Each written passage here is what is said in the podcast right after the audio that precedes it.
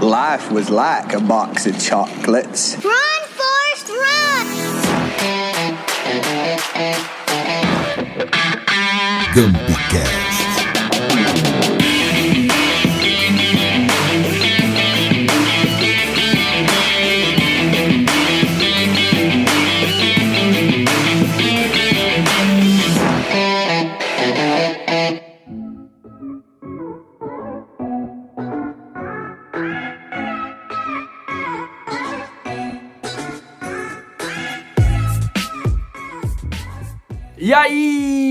Aí, a gente tá estreando, tá no ar o primeiro Gampcast. Esse podcast é realizado pela galera da Gamp Casa Criativa, que trabalha com publicidade, produção de conteúdo, desenvolvimento de sites, design de marca e muita inovação. A gente tá aí pro que deve é, né?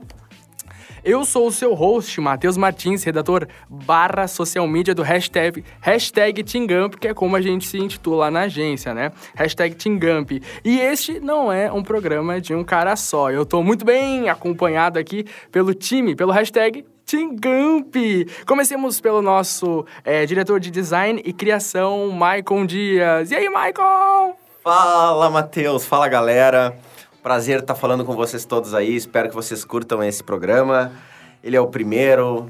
Tem muitas ideias pipocando no ar aí. Vai vir muita coisa boa, não só desse programa, mas dos próximos. Fiquem ligados. Show, show! E depois o nosso diretor de digital e conteúdo, o Daniel Dreyer, que todo mundo chama de Dani. Ô, Dani, Olha, sim, obrigado, Dani, sim. hein?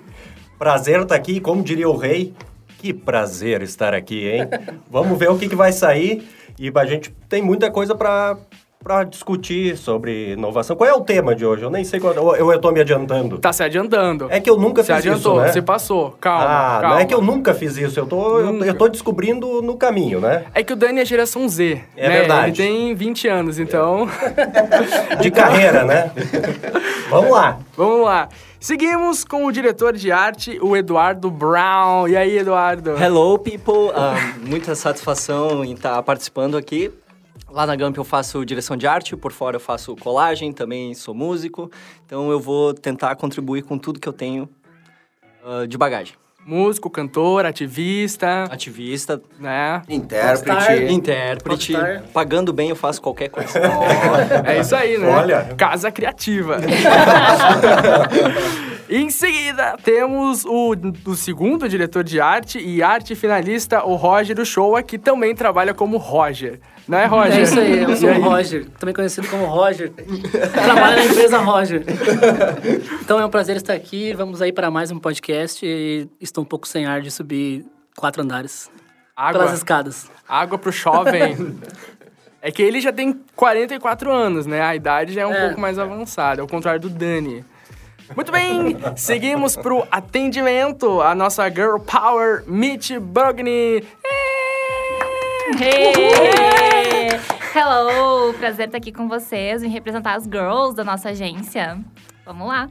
Vamos lá. E nós gravamos o nosso podcast no estúdio Onyx, com a técnica de áudio do Betinho, o nosso parceiro. Uma salva de palmas. Aê, Betinho! Boa, Betinho! Boa, Betinho! Número 9. Não. Ah, muito bem. E a cada episódio do Gumpcast, a gente vai receber a galera da Gump para trocar uma ideia sobre o mundo da comunicação, especial da publicidade, que a gente está inserido. Vamos falar sobre empreendedorismo, comportamento de consumo, inovação, enfim, tudo que foi interessante e que possa contribuir para o debate. E a gente quer a tua voz também nesse programa, né? Então participa pelo nosso Twitter, arroba Gamp, arroba Gamp. Ah, lá tu deixa o teu recadinho, pautas, perguntas, o que tu quiser saber, fechou? Massa! E nesse primeiro episódio, que nem o Dani já queria saber, porque ele não viu a pauta. Não, mentira. Eu não, eu não vejo os meus e-mails. Ah, sabe de uma A coisa? gente sabe, Dani. E-mail de geração muito antiga. É, né? não, eu, eu só uso os aplicativos mais modernos no mercado. Neste primeiro episódio, a gente vai falar sobre o novo tipo de consumo, aquele em que a experiência vale muito mais que a posse do produto em si. Um movimento que arrebata a geração Y e Z e embala a nossa sociedade. Ah, que bonito que ficou essa Pô, abertura tu aí. preparou um texto bonito de abertura pro Ficou primeiro, hein? Tem que impressionar, né, no primeiro programa, com certeza. Episódio de hoje: Mudança de comportamento o movimento do consumidor que quer usar, experienciar e não somente ter. Maravilha. Maravilha. Então, galera, vamos começar. É, como vocês percebem esse movimento, né? Vamos contextualizar quem está ouvindo a gente. Do ter para usar. A partir de qual fator social vocês é, atribuíam, né? Podem atribuir essa, esse ganho de espaço, né? Essa, essa nova era. Dani. É, essa, é, qualquer mudança que a gente vê de comportamento, ela não, ela não acontece da noite por dia e ela não acontece por um motivo só. Né? É, é muito difícil você dia- diagnosticar como é que acontece uma mudança. Mas a gente tem movimentos sociais que a gente começa a perceber. E hoje, querendo ou não, a gente tem um acesso muito grande à informação. né? E as coisas, os bens se tornaram mais acessíveis para pessoas que antes não tinham essa possibilidade. E aí a gente, querendo ou não, a sociedade se posiciona por castas, né? E a gente percebeu que, a, que a, os pontos mais altos da sociedade acabaram valorizar muito mais as experiências, valorizar a questão de viver coisas diferentes do que necessariamente ter uma relação com os bens, porque os bens acabaram não se tornando mais uma diferenciação social. E, na verdade, ela é, é muito mais do que isso. Então, isso é um dos fatores, né? E aí você começa a ter esse- todo esse acesso de redes sociais, onde as pessoas conseguem expor ah, experiências únicas. A própria questão de aplicativos hoje para você ter acesso a experiências únicas também facilitou muito. né? Antigamente, se alguém queria fazer uma viagem diferente, tinha que ir na, na agência de turismo, comprar um pacote naqueles ônibus cheios de aposentados, né? E fazer isso. Hoje não. Saudades um pouco. Hoje, hoje tem inúmeras plataformas que você pode chegar, pegar um, um Airbnb, conseguir um, ficar na casa de alguém, eh, fazer uma aventura totalmente diferente, porque esse acesso de informação. Então a gente vê que é um movimento que foi acontecendo por vários fatores. Inclusive, acho que a escassez de, de recursos, né? Na sociedade, nas redes, essa escassez traz esse cenário também, né? Para rever algumas coisas, refazer outras, compartilhar outras, né? É, o, o movimento tu percebe assim muito da. ah, antigamente tu percebia essa, essa questão do ah, tu pega a classe alta, a classe alta ia na agência de viagens programar a viagem dela com tudo pago, com tudo incluso, né? Esse eu acho que é um grande exemplo de dar, porque ah, esse movimento hoje baixou de classe. né? Hoje, os grandes frequentadores dos resorts, das viagens, pelo menos a nível Brasil, Nordeste, não é mais aquela classe alta de antes, né? Ah, então, assim, quando as coisas começaram a se equiparar, a alta sociedade, o movimento começou a buscar mais experiência, porque a experiência não tem preço, né? É- a experiência é focada no indivíduo, né? É focada nos grupos.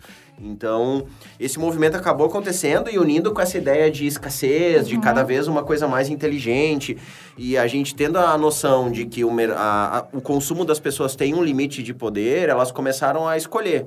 Ah, eu vou comprar aquilo e gastar aquilo, ou eu vou experimentar simplesmente quando eu preciso, ou usar quando eu preciso, né?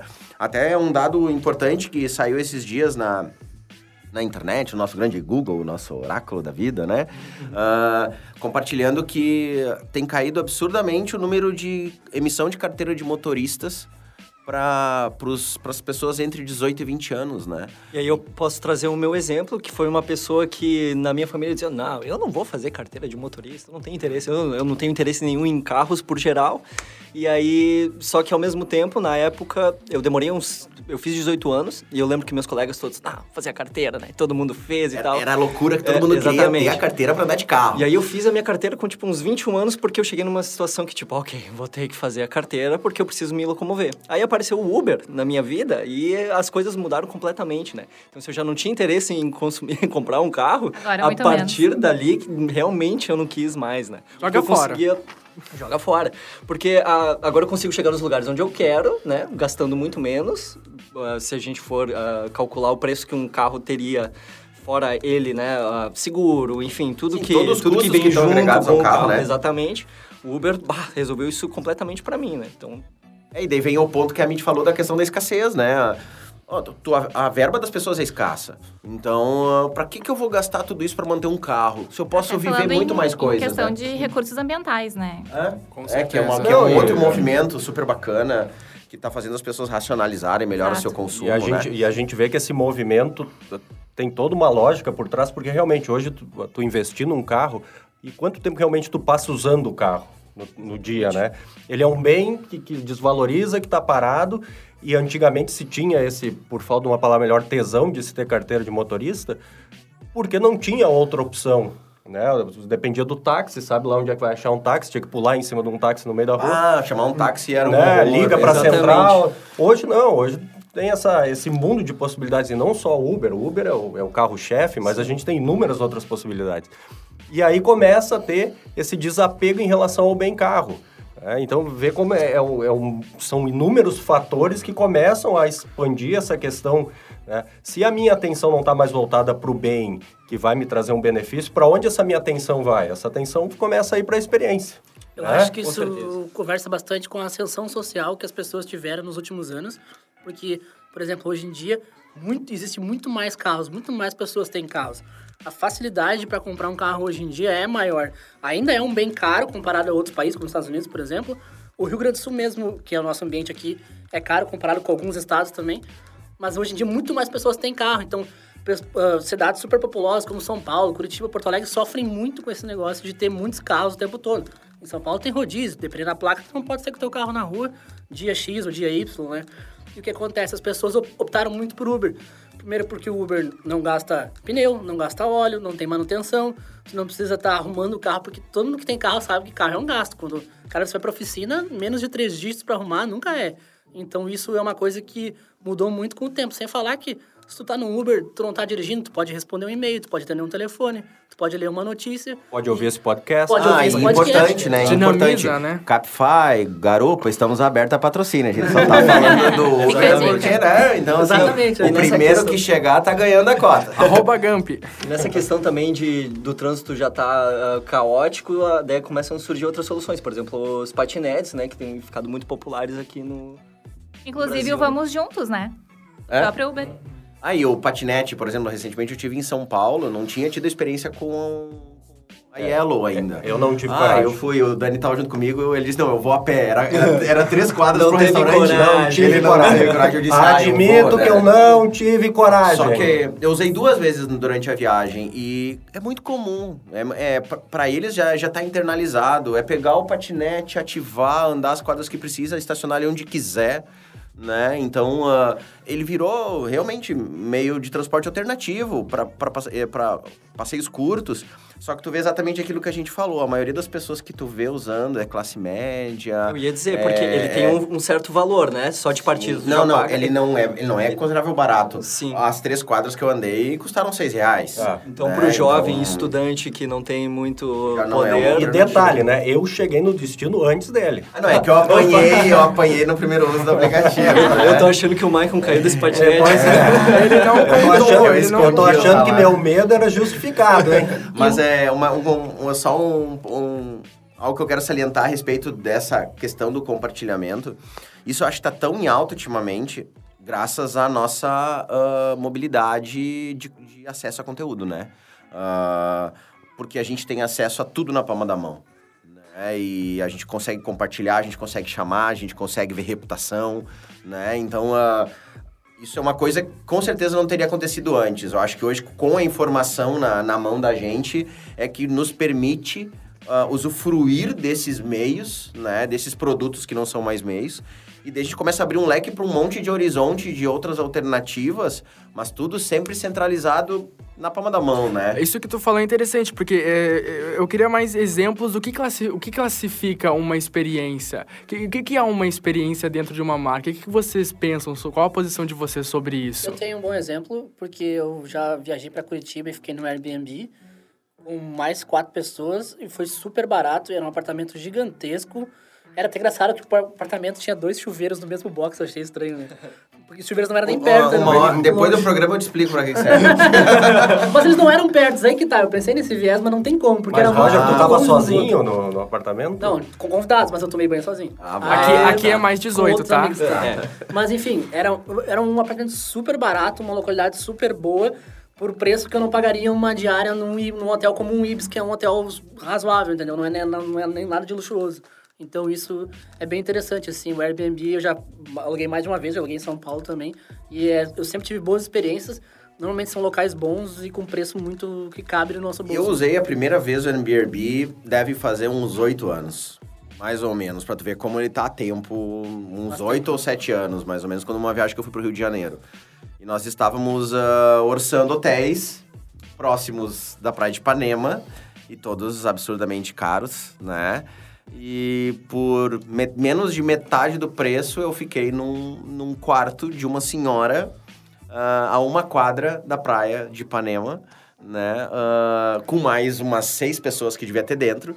A senhorinha morava dentro do, da dispensa. Ela mostrou pra nós, ela mudou o quarto dela pra dentro da dispensa. E ela era uma mini recepcionista de hotel. Ela tinha um arquivinho dela, ela tinha tudo dela. Ela mostrou assim, ó, olha o meu arquivo de quantas reservas eu tenho pros próximos seis meses. Eu acho que a gente, eu acho que a gente viajou para outubro, ou a gente viajou para outubro, ela tava mostrando que ela tinha reservas do carnaval. Tava lotada de reservas do carnaval, então é legal também que isso não proporcionou só uma experiência para a gente que usa. Porque eu fui lá, eu conversei com um monte de gente diferente que ficou no- no- na- naquele apartamento comigo durante o final de semana, mas para ela deu uma oportunidade para ela que antes ela não teria, né? É uma oportunidade e uma segurança, porque acho que todo esse sistema acaba oportunizando a segurança para quem tá ofertando. É uma baita renda para ela, ela tinha um apartamento antigo de, sei lá, 200 metros quadrados que ela tava faturando com isso hoje. E a própria empresa evoluiu nela mesmo, né? Porque você ficou junto com outros. O Airbnb, ele também permite tu alugar, no meu caso, a gente alugou o apartamento todo pra gente, todo mundo que eram conhecidos, então é, a gente era amigo entre, entre nós mesmos. Então a gente podia fechar o apartamento, como se disse, só pra nós. Então, pra te ver como a empresa também soube se reinventar. Hoje em dia tu pode, alugar uma casa inteira de 10 quartos só pra você, pra você fazer uma festa, por exemplo, é permitido, né? Eu acho que quando a gente fala em experiência, a primeira coisa que vem na minha cabeça é propósito, né? Quando a marca tem um propósito. Que daí, claro, é um tema muito mais amplo, né? A gente pode falar em outros podcasts. Mas, assim, ah, quando a gente fala em propósito, quando a marca consegue tá com um propósito do que ela entrega, com o que ela quer ser, a gente começa a falar muito mais em serviço do que produto, né? Então, sim, produtos que têm a, a- a- serviços que ela tem a oferecer muito mais do que o produto em si.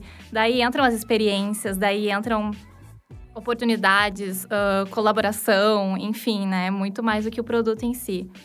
Quando a experiência vira uma fórmula. por- Ah, desculpa, Não, Eduardo. tudo desculpa. bem. Eu, eu desculpa. tava sendo discreto aqui. Não, eu só ia fazer... Fala aí, fala aí. A Ah, gente combinou o sinal, lembra do sinal pra chamar a Ah, atenção? sim, sim. É. É que ele é um pouco escandaloso. Eu tô, meio, eu tô um pouco Ele é um pouco constrangido. O sinal é um pouco ofensivo, né? Eu não quero ficar gritando e dando pirueta aqui no ar, né? Ah, eu só queria aproveitar essa questão que ele estava falando do, do Airbnb, de hotel, que também muda a percepção de como o consumidor pode avaliar a qualidade do que está sendo ofertado, né? Porque ah, antigamente o hotel se dizia cinco estrelas, quatro estrelas, então era aquela empresa se colocando como um serviço ou um produto de grande qualidade. E agora as avaliações são feitas pelos próprios usuários, né? Então no Airbnb é muito fácil tu checar os comentários da galera, quantas estrelas tem, e ali tu saca na hora, opa, isso aqui tá valendo a pena, né? Isso aqui não é tão bacana, então muda também essa percepção, né, do usuário. E a questão do, do propósito, que pegar uma, uma. dar uma beliscadinha no assunto da MIT, né? Ah, o mais bacana dessas oportunidades que tem é, é as empresas verem o propósito que elas, do que elas estão ofertando pro cliente. Ah, resolvendo a dor dele, né?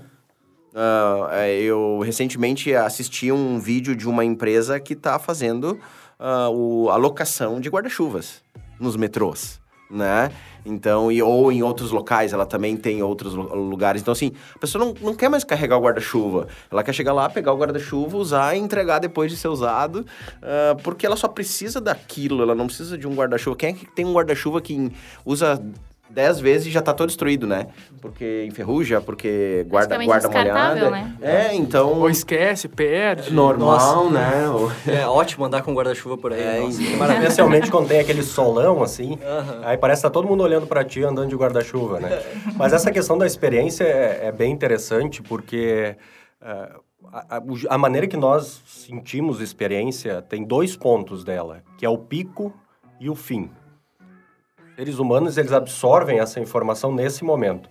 Então, as marcas, elas têm que criar soluções de experiência que você tem um momento de pico, ou seja, que, que é impactado, e isso muitas vezes é na- primeira percepção, ou quando se entra num...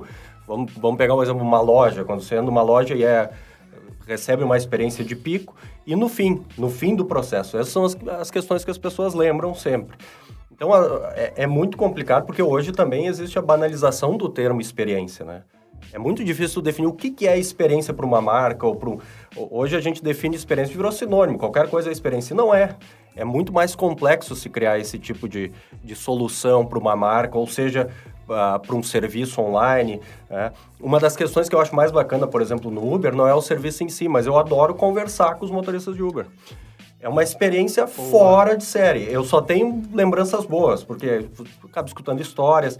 Então, para mim, a grande experiência do Uber é essa. A troca. né? A troca, porque você acaba né, conversando com, com alguém que, na verdade, está sozinho no carro, dirigindo do ponto A ao ponto B, não está conversando com ninguém. Não, e até vejo- trazendo uma é, relação disso que tu falou, Dani. Não é que a gente não conversava com os taxistas, né? Não é esse o ponto. Não.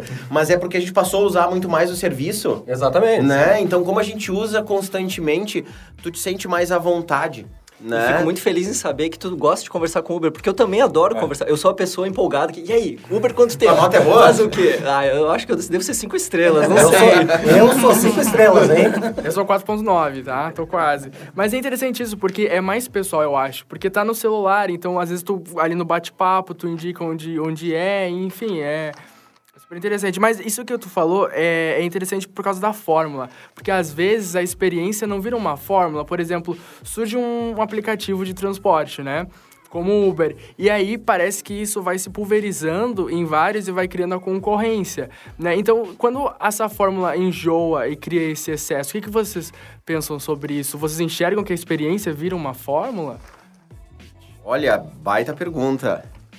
Ah, eu me preparei muito, né? Não, Nossa! dá pra ver que tu leu bem o questão, material. Eu tô começando Mas a achar que questão- eu devia ter lido mas o tu- roteiro antes, hein? Eu também. Mas tu, mas tu pegou ali um ponto da questão do excesso, né? Quando ele começa a vi- ficar banalizado demais, é, comum demais, né? E hoje a gente vive uma grande guerra, né? Uma grande guerra de, de, de preço, de oportunidade, porque os aplicativos, eles não se relacionam só com a gente, consumidor final. Eles se relacionam com os motoristas. Né? Então, eles têm todo um trabalho que eles têm que ofertar para o motorista, vantagens para o motorista, para conseguir manter ele na, no serviço deles, né? E- só que em contrapartida, tu vê, é, é muito bonito esse mundo das startups, dos grandes, dos grandes negócios de compartilhamento, mas tu vê, o, a maioria delas ainda fecha todo ano com ah, prejuízos absurdos, né? Ou seja, tá injetando muita grana para a coisa funcionar ainda. E dentro dessa questão da experiência que tu falou, muitas delas vêm com esse discurso. A gente ainda não está focado em resultado. Nós estamos focados na experiência ao consumidor, né? E é meio que a justificativa para os prejuízos que estão acontecendo, né? Mas é porque é um movimento que está mudando o mindset de toda uma sociedade, né? Ah, essa nova geração, os millennials, a geração Z, que é a que mais explora esses recursos, esse formato, é, ela também está se tá descobrindo e fazendo os negócios se descobrirem dentro disso. Porque o- esse modelo tem oportunidade em tudo que é negócio. A, a- a grande questão é descobrir como usar dessa oportunidade e monetizar essa oportunidade. Pro, pro empreendedor ainda tem esses prejuízos, mas quando a gente fala em consumidor, né? Só vantagens, né? O consumidor é Cada total vez vantagem. mais coisas para em função de aplicativo, no meu dia a dia, no meu trabalho. Então, só vejo vantagens, assim, eu que não estou empreendendo no caso.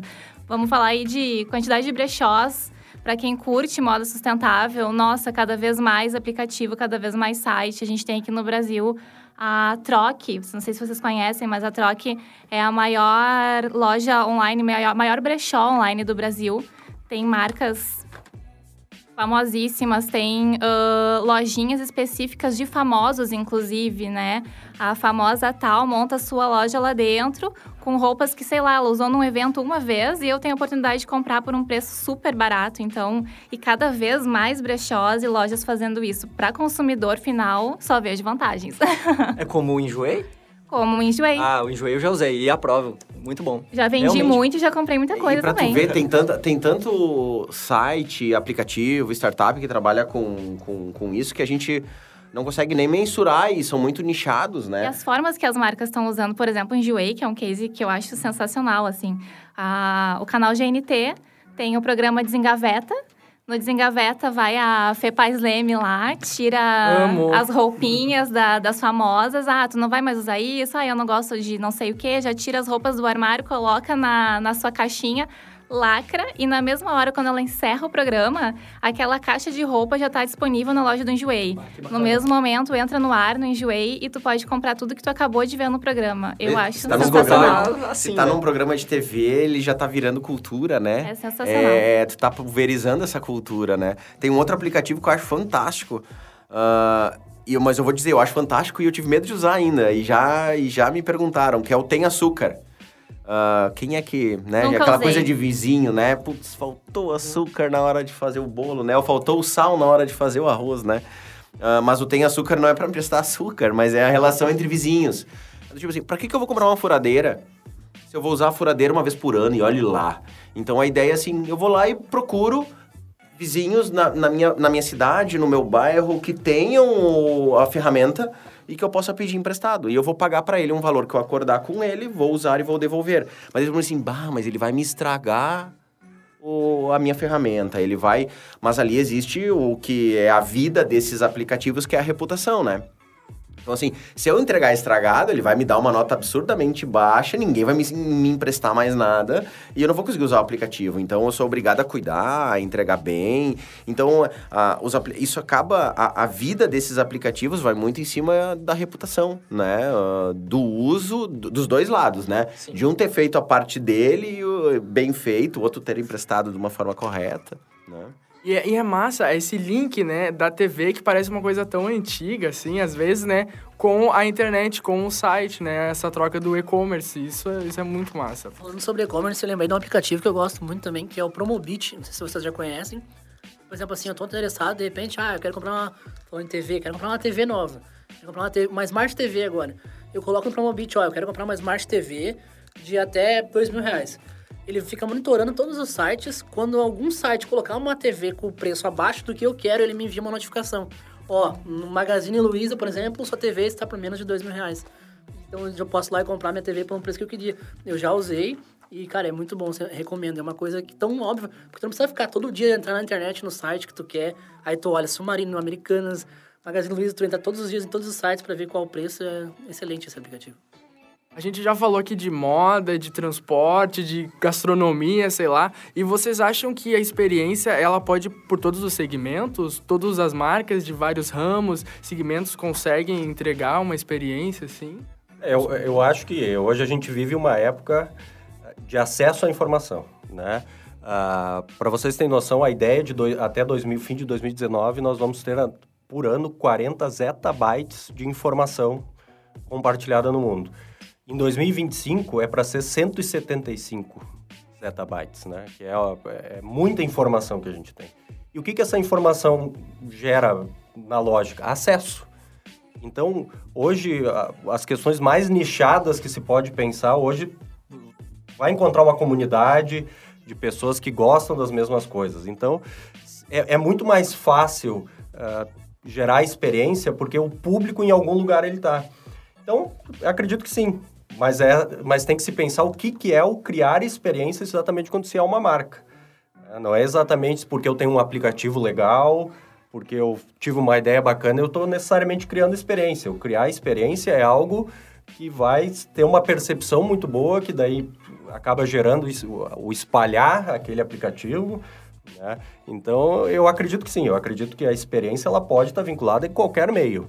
Agora, isso é muito generalista, é muito fácil a gente fazer essa, eh, essa definição e dizer sim, é fácil, mas como se faz, é aí que está a dificuldade, né? Se eu fosse dar uma dica para uma empresa de como ela en- enxergar uma oportunidade para fazer um, um trabalho junto do cliente dessa ideia de não mais ter e sim usar, ah, eu usaria a lógica assim: imagina o que o teu cliente precisa muito esporádico, mas ele precisa, mas não é toda hora e, e que talvez tenha um alto valor, ou que talvez custe para ele, ou que talvez o produto estrague fácil, né? Então, se, se a tua empresa oferece um produto desse tipo para o consumidor, existe uma grande chance em algum momento ele ser substituído por um serviço de uso e não mais de compra.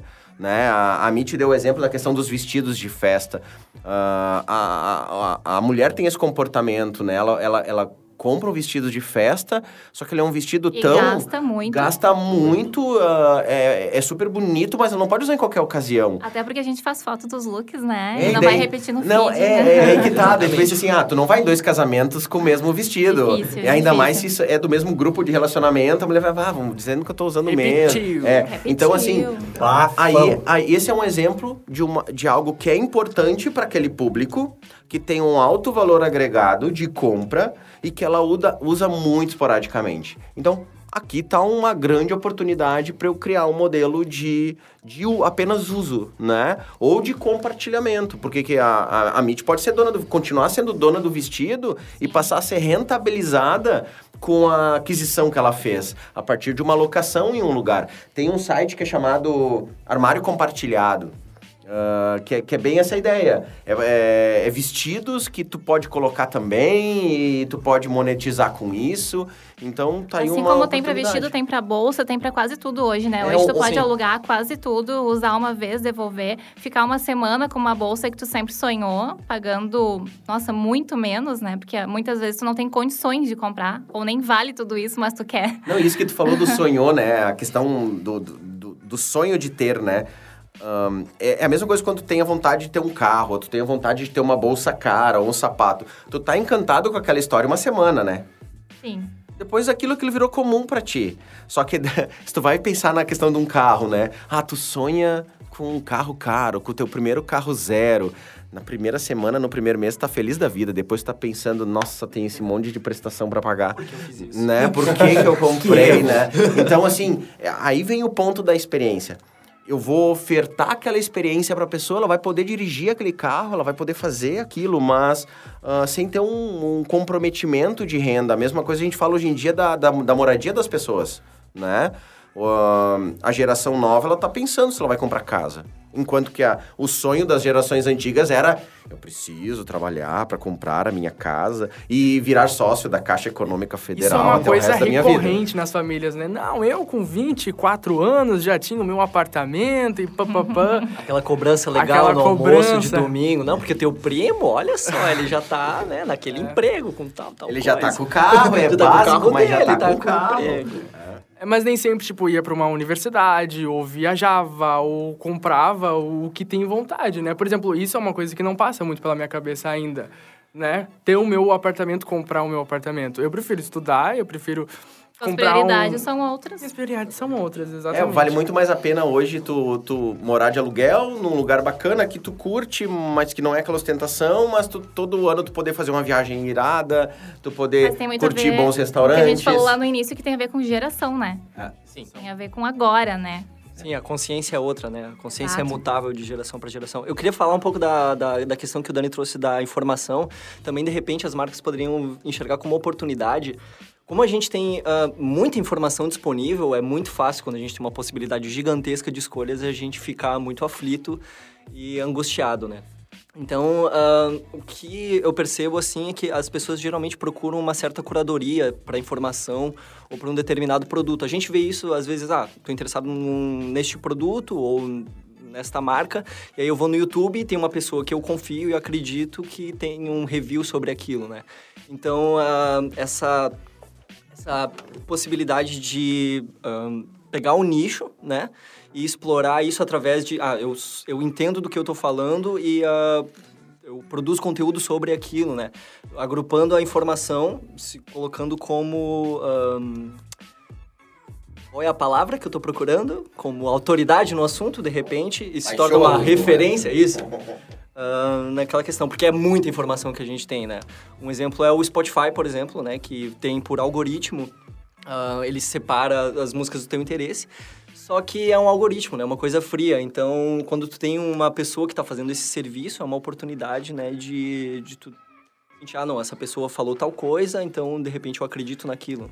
Começam os diferenciais, talvez, dos serviços, exatamente, né? exatamente. Uma curadoria inteligente. A gente sabe como essa, essa questão do- da inteligência artificial, do algoritmo, cada vez ele está se aprimorando mais, ele está te entregando melhor, né? Sobre o Spotify. Mas às vezes eu me incomodo no Spotify, eu abro o meu Spotify, eu queria que ele me desse coisa diferente. Exatamente. E daí eu fico brigando, porque... Ele só te dá aquilo que tu ele quer, né, só me dá aquilo, mas ele só me dá aquilo que eu escuto, mas eu, bah, às vezes eu te quero navegar e catar alguma coisa diferente, mas é o que ele tá me entregando, né? Ou é É superficial, né? Tu entra no artista, tem as mais tocadas, tu ouve aquilo ali, entendeu? Passou. O Exatamente. Spotify é um exemplo de uma empresa que soube ah, entrar num, num movimento que já estava em andamento e ele não foi o precursor do movimento, mas ele soube, ele foi a empresa que soube melhor aproveitar, surfar a onda desse movimento. Porque, por exemplo, existiam, quando o Spotify surgiu, existiam vários streams de música, já tinha o Deezer, o Radio. Eu, eu lembro que quando eu conheci o Radio lá em 2011, quando o Spotify ainda não era bem, não era nem famoso, o Radio por- ah, permitia as pessoas fazer playlist colaborativa, que é uma coisa que todo mundo adora no Spotify, mas isso já existia há muito tempo atrás. Só que as pessoas não usavam isso antes. O Radio não tinha ouvintes, era não tinha usuários, era muito baixo em comparação ao Spotify. E ainda brigava com o Deezer. Hoje em dia o Spotify, não digo que matou o Deezer, porque o Deezer ainda é muito forte, mas nem se compara o público do Spotify com o público do Deezer. Sim, o Spotify, é né, mais bem popular, né? maior. Tem o né, bem Tidal popular. também, né? E ver como os segmentos, muitos segmentos morreram, né? Mudou totalmente, né? Ah, Ninguém mais vai em locadora de vídeo, nem existe mais. Se existe em algum Sim, lugar, em alguma exatamente. cidade do Brasil, mandem pra nós, porque a gente, né? Mas é ah, lojas Tem lá de no CD. meu bairro, Michael, É, tem uma locadora e tem uma placa tem um- gigantesca vendendo os filmes em Vende promoção. todos, É, ou seja- paga 10 reais e leva, tipo, 10 filmes pra casa. Entrem, por favor. Pelo amor de Deus, levem embora isso aqui que a gente não sabe o que fazer. É, mas mudou, mudou o comportamento de mercado. e Sim, eu acho sim. que muitos mercados ainda vão passar por essa disrupção. De muda a hoje, percepção. De hoje eles estarem sólidos, vendendo produtos, e a gente vai olhar daqui a cinco anos, a gente vai olhar para trás e vai dizer assim. Mas se vendia cinco anos atrás isso, né? Porque hoje a gente fala, na nossa região aqui, o Uber tá o quê? Três, quatro anos? É. né? Mas parece que fazem 20. Porque a gente tá tão acostumado com isso. sem. Como eu vivia sem, né? vivia sem. Então a, coisa com gente, celular, a né? gente veio pro estúdio, parte de carro, parte, Parte de de Uber. Então, ah, é, vai mudar. Muita coisa vai mudar. Então, as empresas que enxergarem essa oportunidade antes e souberem preparar bem essa mudança do vender produto para o ofertar, né? E- e aí, ah, tem vão a- dar um salto gigante. A percepção do usuário, porque, ah, por exemplo, o objetivo, na verdade, de, por exemplo, eu não tinha interesse em ter um carro, mas eu precisava chegar num lugar. O objetivo é eu me locomover, né? Então, ah, a, a empresa está prestando o serviço para eu me locomover, né? E a- O- e a- o- não é mais sobre o produto realmente, né? Eu não preciso mais do carro para isso. E aí que entra eh, muito forte aquela questão do propósito das marcas, né? Isso aqui a gente trouxe, exatamente. Porque se a marca tem propósito e não produto, ela consegue fazer essa na- navegar nessas águas, como o Mike falou, muito mais fácil. Vamos pegar como exemplo a Petrobras, né? O negócio dela não é óleo, gasolina, é energia. E ela tem que pensar que esse sempre é o propósito dela, porque esse mundo vai mudar. E se ela tiver focada e abraçada na gasolina, ela vai afundar junto com, com as plataformas. Ela entendeu? vai lá pro. Ela vai lá pra. Ela, Pro pré-sal, ela vai lá pro pré-sal. pré-sal. E, a- e esse exercício para as organizações é muito difícil, né? Do propósito, do entender que a empresa tem que ter, a, a empresa, as organizações, elas têm que ter um propósito e não necessariamente um produto. Porque a gente tem inúmeros exemplos de empresas que estavam abraçadas no seu produto que não existem mais, né? Aí vamos entrar em exemplos muito Sim, antigos, sim. como máquina de escrever, como, né? mas que, que não saíram desse mundo. Então, é, é muito complicado essa questão do mundo que, que se move muito rápido. Sim, sim. E quando a gente percebe as tendências, já estão aqui, como esse exemplo do Michael, né? Ah, O Uber chegou há quatro anos, mas a gente está tão acostumado com ele que parece que a, a vida inteira. Eu lembro de ter uma conversa uma vez com meu sobrinho que eu falei, olha, quando eu era criança não tinha internet. O jeito que ele reagiu foi a coisa mais absurda do mundo. Ele não conseguiu entender o que eu estava falando. E é realmente essa a velocidade que as coisas acontecem. Então, para as organizações é um exercício muito complicado de, de Isso, fazer. esse, esse exercício ocorre, esse movimento da empresa, né? Dar um passo para trás, analisar as tendências, o que está acontecendo e, e, e criar em cima disso, porque, tipo, parece que é mais simples as novas entrarem né, nesse segmento do que as antigas se reinventarem. É porque as grandes elas têm processos muito bem consolidados, uma cultura de muito tempo que é super difícil de serem mudadas. Então, ah, a gente vê um movimento em grandes empresas no mundo, elas criando projetos paralelos. Elas investindo naquele negócio que não está dentro do negócio dela, para que ele cresça, para que ele se desenvolva, para quem sabe ele no futuro tomar o lugar do negócio dela, então ele já é dono do negócio que está tomando o lugar dela, ou no mínimo ela trazer muitas inspirações para dentro do negócio, né? Então a, eu não consigo diretamente mudar aqui dentro porque vai ter um monte de gente que vai, vai matar essas ideias. Mas se eu fizer lá nessa, nesse meu modelo paralelo, né, tangente ao meu negócio e fazer ele funcionar e mostrar que, que aquelas ações deram certo, eu trago para dentro. E eu digo, ó, gente, lá funcionou, viu? Vamos botar em prática no nosso negócio. Já tem várias empresas que estão buscando, falando dessa época do compartilhamento, estão criando hackathons, estão criando desafios, convidando pessoas de forma aberta a virem contribuir com ideias para dentro do negócio. E, ou seja, vamos ouvir o consumidor, vamos deixar ele ter voz, né? E não necessariamente dizer assim, ah, isto é a minha empresa, isto é a minha marca, engulam o que eu quero para o mercado. Né? Quem está com esse discurso vai morrer. Isso que o Dani fala, essa coisa, né? De ser muito apaixonado pela, pelo próprio produto e se deixar o resto, né? Enfim. Eu acho que as empresas têm que entender que inovar não significa que seja lançar algo novo. Às vezes é só trabalhar de um jeito diferente Sim. algo que já está no mercado. Por exemplo, a Magazine Luiza, ela chegou uma época que todo mundo só queria comprar online. né? Quando até o ponto frio estava em alta, Casa Bahia, o e-commerce estava muito em alta. Estava uma bolha do e-commerce, entre aspas, podemos dizer. E a Magazine Luiza resolveu voltar as ações dela para venda na loja. Então o que, que eles fazem? Eles vêm, começaram a vender na loja com preço do site. Tu podia comprar no site e retirar na loja. Eles fizeram uma série de coisas para que o movimento das pessoas fosse não só online, mas também ir na loja e comprar lá, ou pelo menos ir buscar. Porque nem- lembrando que nem todo mundo teria acesso a celular, internet, daqui a pouco não pode pagar com cartão de crédito.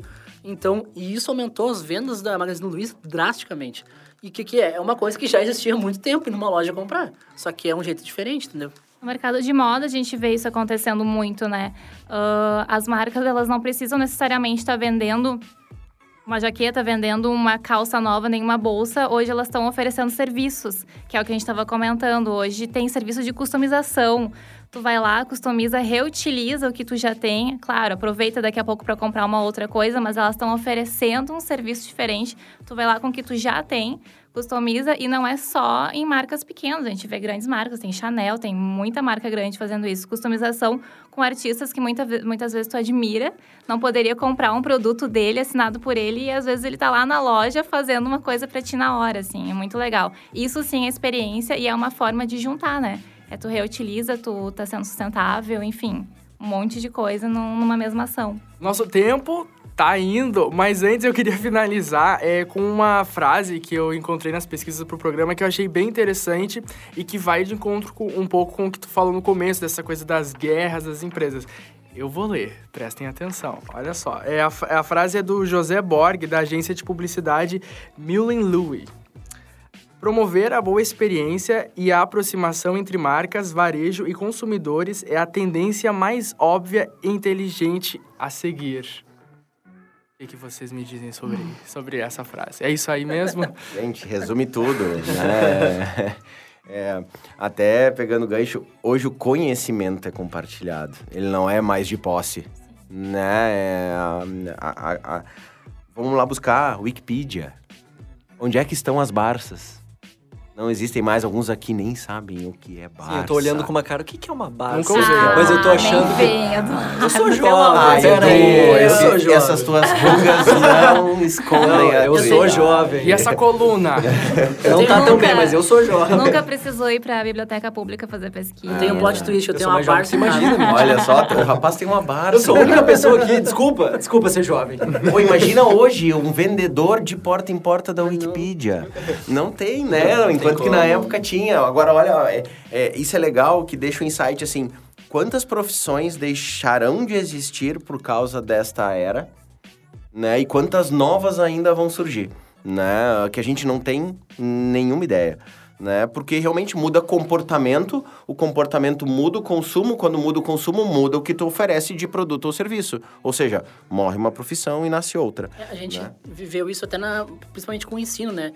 Começaram a surgir um milhão de universidades online, como Unopar, entre outras, a Anguera, e a gente viu que agora as próprias universidades físicas, por exemplo, Unicinos, Fevale, também começaram a ofertar cursos 100% EAD, 100% online, para também entrar nesse mercado e poder competir com essas empresas, né? Pra te ver, uma empresa que tá lá há 200 anos fazendo uma mesma coisa, a mesma coisa entre aspas, né? Porque, claro, que a universidade sempre inova, o jeito de, de ensinar. Mas a, o formato, estrutura. a estrutura é a mesma há 200 É, anos. mas mudou para um ambiente online para competir com uma- um novo mercado que estava se abrindo, né? Para entrar em um novo mercado que estava se abrindo. né? Essa questão do compartilhamento de ideias, na verdade, é o que nos trouxe até aqui, né? Toda a evolução tecnológica foi a partir de ideias sendo agrupadas, compartilhadas, e a evolução tecnológica é to- toda baseada nisso, né? O João de Barro, por exemplo, ele sempre constrói a casinha dele de barro, enquanto o ser humano consegue ir além porque o Dani tem uma ideia que junto com a do Michael e a gente vai evoluindo. Os Nossa, passarinhos Edu. há séculos fazem o quê? Compartilhamento. Coitado do João de Barro constrói a casa, depois um Exatamente. monte passa a usar ela, né? Pobre João de Bal. Bom, o tempo corre. alguém, alguém se ferra na história, amiguinho. O tempo corre e a gente tem um quadro agora, que é bem legal, né? Que é a melhor parte. Não, Bate bola, jogo rápido. Bate Essa é bola. novidade, né? Não, olha só, a gente vai falar Está sobre... sendo lançado hoje, né? É novidade. Inovação, inovação. Não, é, é Inovação aplicada. sobre dicas. Dica é sempre válida pra usar ou pra jogar fora, né? É isso aí. Então, o que, que vocês trouxeram de dicas? Vamos começar pela Mitty. Ai, Fala, que bom, Mitty. obrigada. Bom, eu tenho a dica de um livro que eu amo, que já estudei muito e sempre tenho pego ele para várias pesquisas assim, no sentido moda, sustentabilidade, que são coisas que eu gosto muito, que é do André Carvalhal. É o Moda com Propósito. Ele é o ex ex-diretor de marketing da marca Farm.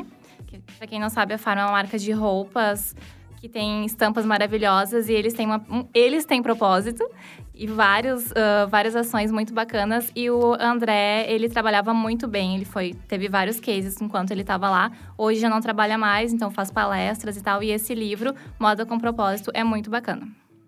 Que bem. Maico. Bom, a minha dica é também um livro, seguir a Mitty. Muito leitores. Ah, o nome do livro é O que é meu é seu. Como o consumo colaborativo vai mudar o nosso mundo. Ah, ao contrário do que mundo deve imaginar, esse livro já é velho, né? Ele já é de 2009. Ou seja, o mundo já mudou. O mundo já mudou, mas pra tu ver assim, eh, muita gente já vem falando sobre isso há muito tempo, né? Ele traz, ah, ele tem um repertório gigante de coisas que acontecem fora do país que muitas das pessoas não têm acesso, como já acontecia lá fora, né? Uma das coisas que eu acho mais incríveis que é uma mudança de mindset para nós brasileiros que somos apaixonados por carros, embora a gente usa aplicativos hoje, né? Lá fora há muito tempo tu já pode locar um carro ah, de alguém.